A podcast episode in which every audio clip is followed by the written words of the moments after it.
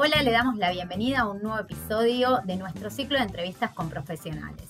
Hoy tenemos el gusto de dialogar con Melania Fernández, especialista en gestión y planificación comercial. Melania se desempeña como jefa de ventas en una importante cadena nacional y como consultora particular. Bienvenida, Melania, ¿cómo estás? Hola, Ale, muchas gracias por tenerme en cuenta para este espacio. No, gracias a vos por sumarte y, por querer dar tu aporte desde, desde, el lado comercial y cómo planificar, digamos, una estrategia de venta o cómo preparar a la fuerza de venta. Vamos a ver qué tenés acá para, para contarnos para eh, pymes o emprendedores, principalmente a lo mejor eh, empresas que estén en una instancia de, de, mayor crecimiento, cómo pueden, cómo pueden planificar o gestionar esto.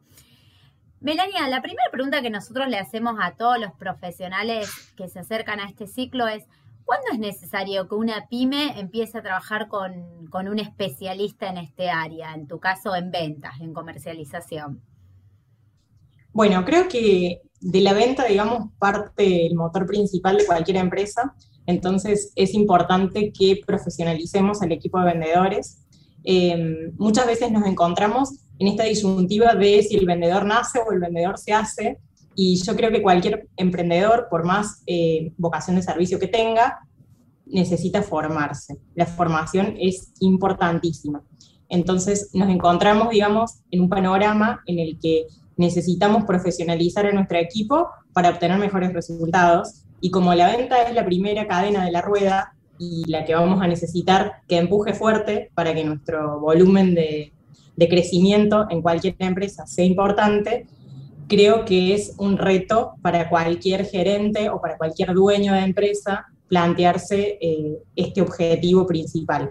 Y para esto necesitamos que nuestros vendedores trabajen con alguna serie de cualidades o con alguna serie de eh, objetivos que se los planteemos desde el punto de vista eh, comercial, pero también desde el punto de vista de eh, cómo nació el emprendimiento y cómo nació la empresa, para que conozca el producto desde adentro y pueda resolver las necesidades de los clientes desde otro lugar.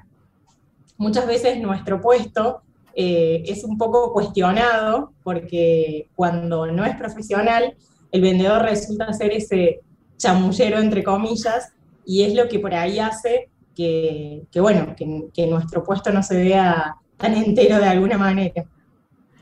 Bien, ¿y cómo hacemos? Me, me, encanta esto. ¿Cómo hacemos para que un vendedor pase de ser chamullero a, ser profesional? En esto consiste, ¿no? Tu tarea y la, capacitación, pero ¿qué herramientas se le da a, una persona, digamos, para que se forme para, este, para esta instancia y que pase de, me encantó esa, esa definición, de, un, de una etapa a la otra?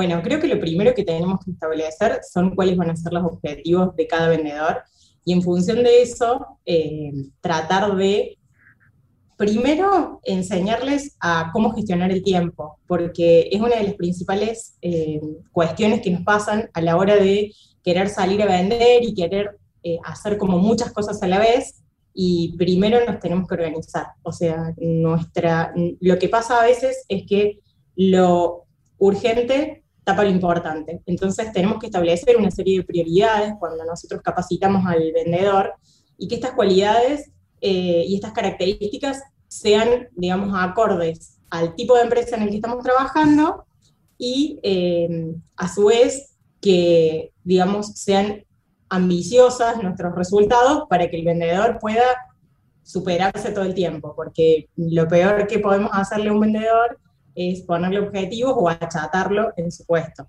Porque generalmente los puestos de vendedores son puestos de personas que están todo el tiempo buscando como autosuperarse porque se aburren en puestos tradicionales como un administrativo quizás, que es un puesto más estático, que a lo mejor tiene más estabilidad, el vendedor se le plantean todo el tiempo desafíos y quizás tiene que ver con el tipo de cliente con el que está trabajando, en cualquier ámbito.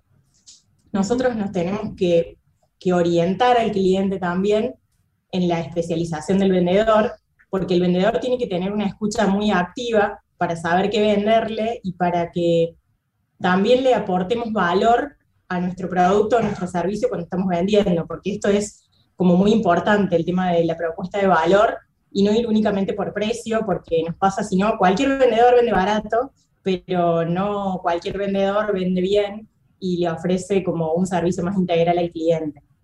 Y la venta no termina solamente en la concreción, sino que el postventa es importante, es importante las encuestas de satisfacción, y es importante generar un vínculo con el cliente con el cual, eh, bueno, te vuelve a elegir o se siente identificado con vos o pueda llegar a vos de otra manera, digamos. Bien, me, quedé con dos cosas. Eh, una, mm, cuando te pregunté por las herramientas, pensé que me ibas a decir, no sé, oratoria, me, me sacaste del eje completamente, que se lo capacitaba en oratoria, me sacaste del eje, o sea, en organización, eh, buenísimo. Creo que es una de las principales cosas. Sí necesitamos que el vendedor obviamente conozca el producto y que, digamos, la capacitación es lo más importante en todos los ámbitos. Cuando nosotros más información tenemos, mejor podemos vender. Eh, y esto, digamos, no solamente tiene que ser la información del producto, sino mucho más allá, porque a veces nosotros nos limitamos, en el caso de vender, por ejemplo, servicios, eh, uno no vende el servicio puntual, sino que vende una experiencia. En un producto pasa lo mismo. Entonces, va mucho más allá de lo que estamos vendiendo como eh, tangible, sino como aportarle esta propuesta de valor de la que tanto hablamos.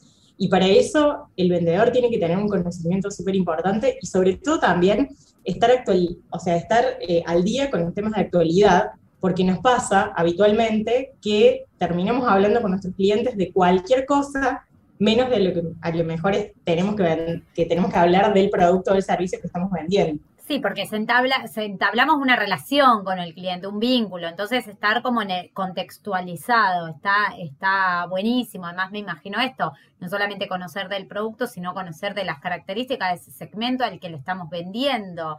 Eh, entonces, y de ahí se entabla el vínculo, entiendo, de, otra manera, de otra forma. Eh, pero, pero me pareció genial porque, y además vinculado a esto que decías de los, de los objetivos, y que te quiero repreguntar sobre eso, ¿no? Porque si no, a veces cuando no organizamos, me imagino, no organizamos el tiempo, dejo para el final, bueno, veo si alcanzo la meta el último día del mes, si no me organizo y no establezco esto de, de las prioridades.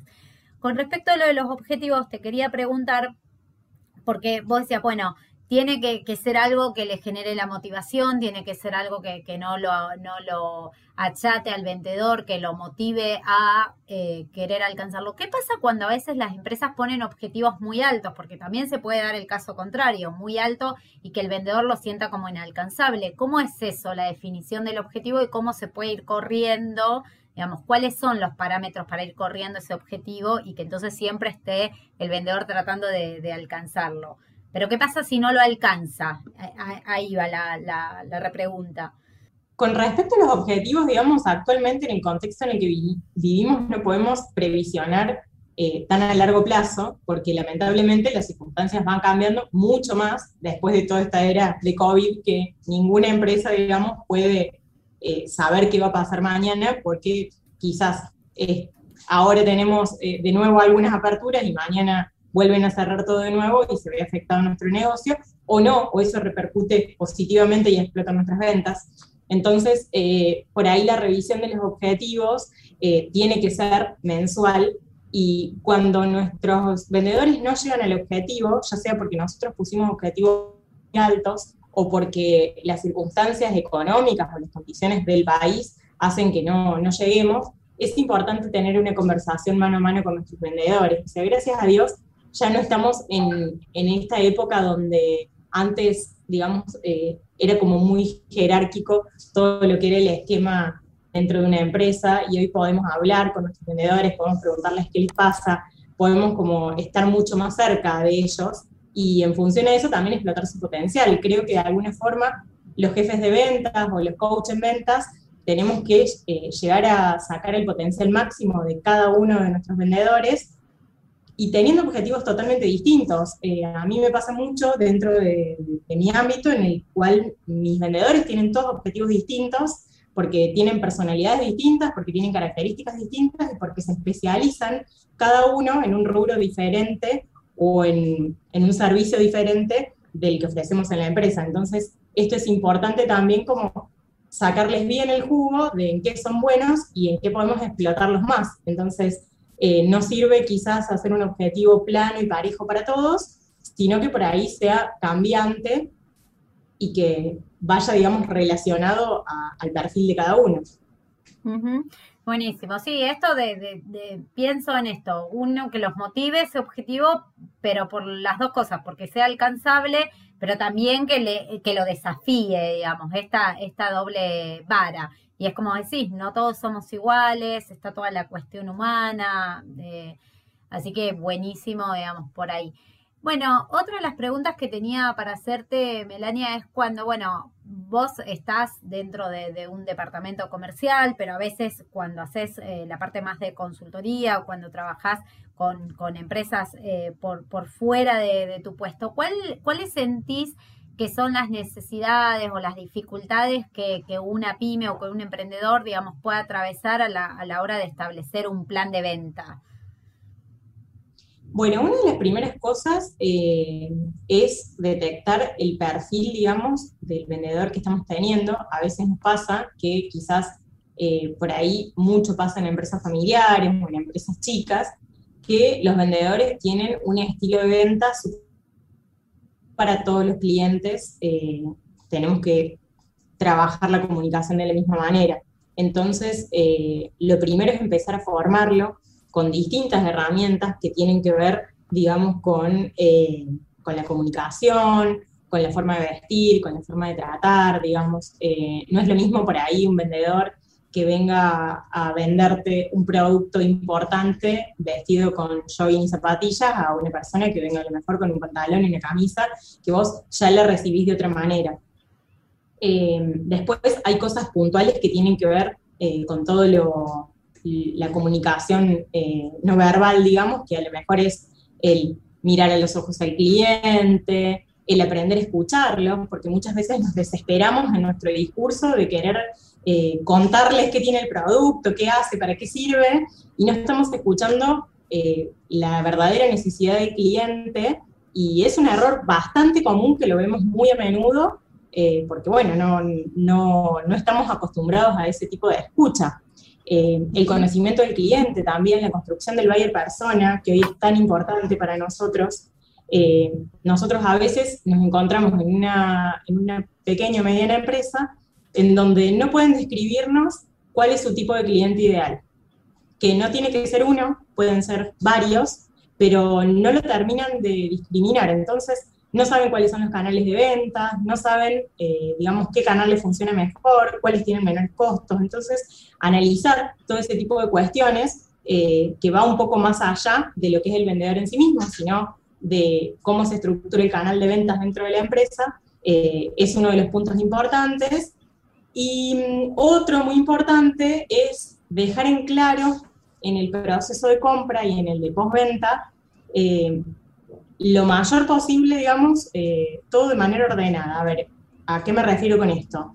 A que tenemos que evitar los, los malos entendidos y evitar como la publicidad engañosa. Entonces, cuando nosotros estamos hablando de nuestro producto, de las condiciones de venta y demás, que esté por escrito, que esté formal, digamos, que no quede perdido en el aire de lo que te dijo el vendedor, porque ¿qué pasa? Pasa a otra mano y el cliente a veces se aprovecha de que vos no lo dejaste por escrito y te dice, ay, no, a mí Melania me dijo tal cosa.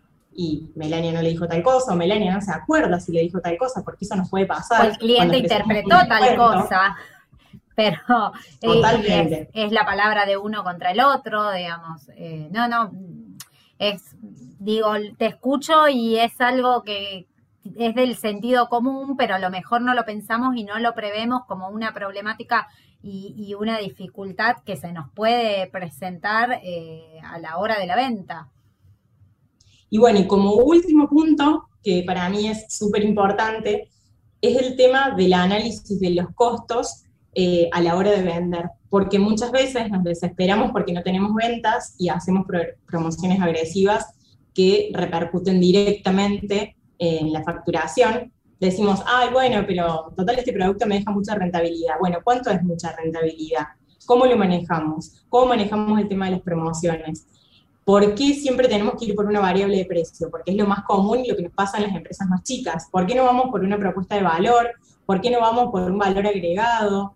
¿Por qué no trabajamos el packaging? ¿Por qué no trabajamos comunicación? ¿Por qué no trabajamos otras cosas que no tengan que ver directamente con el precio? Eso nos pasa muy a menudo porque el común de la gente o la competencia, digamos, suele hacer que uno se desespere y por querer vender bajo el precio. Y el cliente se aprovecha de esas circunstancias. ¿Y qué pasa? Después, tu cliente termina siendo el que puede pagar barato y no el que puede pagar el verdadero valor de tu producto. Sí, ¿no? Nos posicionamos en el, en el segmento de producto barato y, y, no en el producto a lo mejor de calidad o eso, como decís, se puede variar el canal de venta, de distribución, se puede, se puede aplicar, digamos, una, una variación sobre, sobre cualquier otro aspecto, sobre el producto mismo, porque lo vemos a veces en las grandes empresas que hacen una variación, digamos, sobre el producto para adaptarse por ahí a, las nuevas realidades, a las nuevas necesidades, pero tiene que ver con, con esto que decías antes, lo vinculo a esto que decías antes,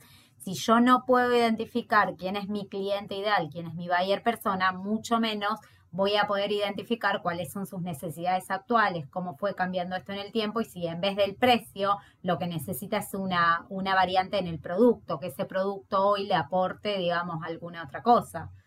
Eh, Totalmente. Y también evaluar lo que sí y lo que no funciona, porque a veces, ¿qué pasa? No sabemos si o largamos un montón de promociones todas juntas y no las medimos entonces, ¿qué funciona y qué no? No lo sabemos. O sea, actuar desorganizado para llegar al objetivo no sirve. Entonces, volvemos a la gestión del tiempo y de las prioridades, que lo urgente no nos tape lo importante. Me, encantó. Melania, la, la, pregunta que tenía a continuación era, ¿qué tres tips le darías a una pyme de, que quiera contratar a un profesional de tu área. Igual yo siento que me tiraste un montón de tips, me tiraste el tip de organizar el tiempo, me tiraste el tip de, bueno, de descubrir el buyer persona, de medir, de planificar. Tiraste, digamos, tip y, sugerencias, recomendaciones por todos lados, formar a la, a la fuerza de venta, eh, practicar la escucha activa, el, el, tema de lo humano, del vínculo. Siento que tiraste tips por todos lados. ¿Hay algún consejo más, alguna recomendación más que te haya quedado, digamos, o, o cómo analizar, decir, bueno, sí, voy a sumar a alguien que capacita mi fuerza de venta, voy a invertir en esto, en la capacitación, algún tip para esa persona, digamos, que esté en esa situación de duda todavía bueno, yo creo que lo primero es eh, que pensemos mucho que en la época de crisis eh, recortar el departamento de ventas es uno de los errores más grandes porque son el motor, pero también eh, muchas veces nos tenemos que sentar y trabajar, digamos, con el departamento de ventas y todas las áreas en reuniones operativas o reuniones, digamos, en el que tengamos acercamiento para que conozcamos la realidad de todas las áreas, porque a veces nos pasa que eh, en nuestra ambición de vender y demás, no estamos vendiendo de manera consciente, de manera ordenada o eh, de manera productiva para la empresa. Entonces me parece importante el tema de trabajar en equipo con todas las áreas. Eh, sí creo que una de las cosas más importantes es, digamos, mantener un ritmo de trabajo. esto implica rutina, implica eh, que tengamos, digamos, eh, agendadas eh, algunas cuestiones que sean importantes para nosotros, reunirnos con los clientes, hablar, hacer seguimiento de las ventas, que esto a veces, no sé, muchas, muchas veces los vendedores se sienten pesados por estar insistiéndole al cliente, pero no, no significa que sea una venta agresiva, sino hacer seguimiento significa no perder el camino de la venta y saber el por qué no se concretó, si no se concretó, y por qué sí, cuando se concretó, o sea, cuáles fueron las características que hicieron que el cliente nos elija a nosotros para con la competencia. O sea, todos estos puntos de análisis es importante que los trabajemos y que no los dejemos en el aire, porque después son los que nos ayudan a crecer. Y, digamos, nos pasa que muchas veces eh, estamos como, vivimos en constante temporada alta, entonces eh, nunca podemos hacernos el tiempo para analizar estas cuestiones, pero en el medio, cuando no las analizamos, perdemos ventas. Entonces, es importante reuniones mensuales, trimestrales, semestrales, o sea, la preparación de los informes de ventas son súper importantes, porque sacamos números, sacamos eh, historial.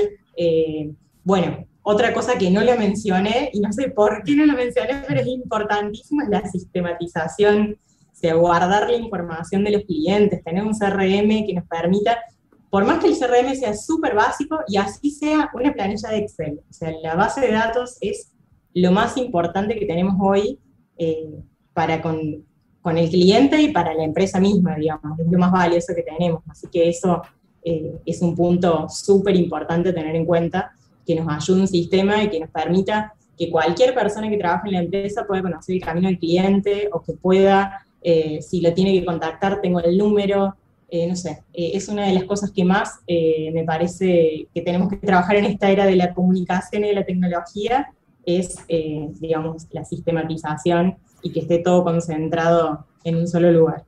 Sí, sí, el seguimiento del cliente, de sus datos, de como decís, bueno, qué fue pasando, cuál fue el historial. Cuando vos hablabas, eh, digo, de, de, hacer el seguimiento, de que el vendedor siga, siga la venta, también a veces entender cuáles son los plazos para vender cierto producto. Hay productos o servicios que lleva, lleva más tiempo el, proceso de decir, de tomar la decisión. Bueno, sí lo adquiero desde que me contactó el, vendedor o el asesor hasta que tomo la, decisión. Y entonces entiendo que eso también se puede detectar en el, en el análisis, en la observación y poder eh, tener un parámetro. Bueno, el tiempo promedio de toma de decisión para este producto, para este servicio, es de un día, de un mes o tres meses, digo, en promedio tarda tanto. Entonces, también eso entiendo que con un CMR se puede, digamos, eh, eh, medir y también con la, observación de, ¿no? Qué importante también el dato eh, cualitativo, la, lo que observa, lo que ve el, vendedor en, este, en todo este proceso, digamos, ¿no? Sí, y también trabajar, digamos, desde la venta eh, a los distintos canales de distribución con una omnicanalidad, o sea, que trabajemos, digamos, un mismo mensaje, que no haya confusiones en el tema de, eh, no sé, nos pasa por ahí que a lo mejor en la web tenemos una promoción, en las redes sociales tenemos otra, presencial tenemos otra, y en efectivo hacemos otra, y el vendedor tiene otra. Entonces pasa que el cliente de repente se ve que el mismo producto tiene cinco posibilidades de compra y tiene que analizar en todo momento cuál le conviene. No significa que no podamos hacer distintas acciones con los distintos canales, pero también tener en claro que el cliente es uno solo y que le tenemos que tratar de transmitir un solo mensaje. Bien. Melania, la última pregunta para cerrar, de todos modos me pasa lo mismo que con los tips, creo que ya eh, has contado un montón de cosas sobre el área, si, ves que hay alguna tendencia que, está bien marcada, bien presente, digamos, en esto de, la venta en la actualidad. Obviamente que la pandemia nos, atraviesa a todos, pero al margen de la pandemia, en los últimos años o lo que se viene, Digamos, ¿cómo, ¿cómo crees que está la venta y la, cuestión comercial? Bueno, creo que primero y principal tenemos que pensar que la gente se ha acostumbrado y ayudado y remil acelerado por la pandemia eh, a todo lo que es la venta digital. Entonces, eh, hoy por hoy, no tener una tienda online o no tener un canal digital de ventas eh, es un gran error para cualquier tipo de empresa, ya sea de producto o de servicio. creo que querramos o no, tenemos que ayudarnos a eso. Nos cuesta a veces mucho más en empresas en donde lo mejor eh, sean empresas familiares o por ahí gente más grande que no entiende el canal, pero hoy por hoy si no estamos en esos canales eh, nos perdemos un gran flujo de ventas con respecto a la competencia, que sí lo puede saber aprovechar, eh, eso principalmente. Y mm, después creo que, digamos, ha ido cambiando la forma de vender porque antes o en, años anteriores, digamos, las ventas como que todo el tiempo nos llovían y hoy por hoy muchas veces las tenemos que salir a buscar. El vendedor se transforma en una figura distinta a la que era antes.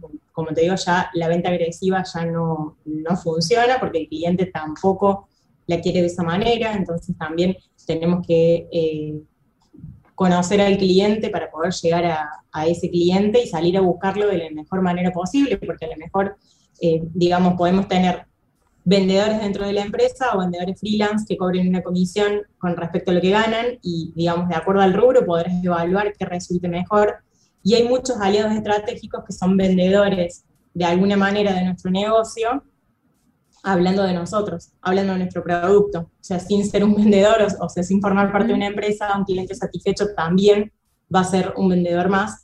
Y hoy por hoy el cliente no es tan fiel como era antes. Antes a lo mejor pasaba eh, no sé, yo siempre doy este ejemplo porque me parece como el más tradicional, pero antes los hombres iban a la peluquería desde que tenían 12, 14 años con su papá y hasta que no se muriera el peluquero, no cambiaban de peluquero. Hoy por hoy hay otra oferta porque tenemos barberías, porque tenemos otro tipo de servicios y ya la oferta es más grande y el cliente ya no te es fiel.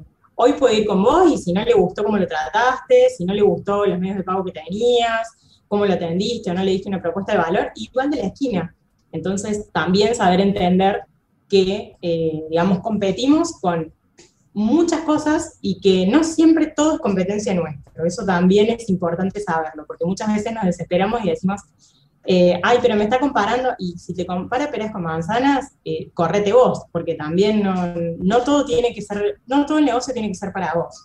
Hoy la torta se reparte como mucho más. Sí, tal cual, hay muchas más propuestas, más, está mucho más diversificado.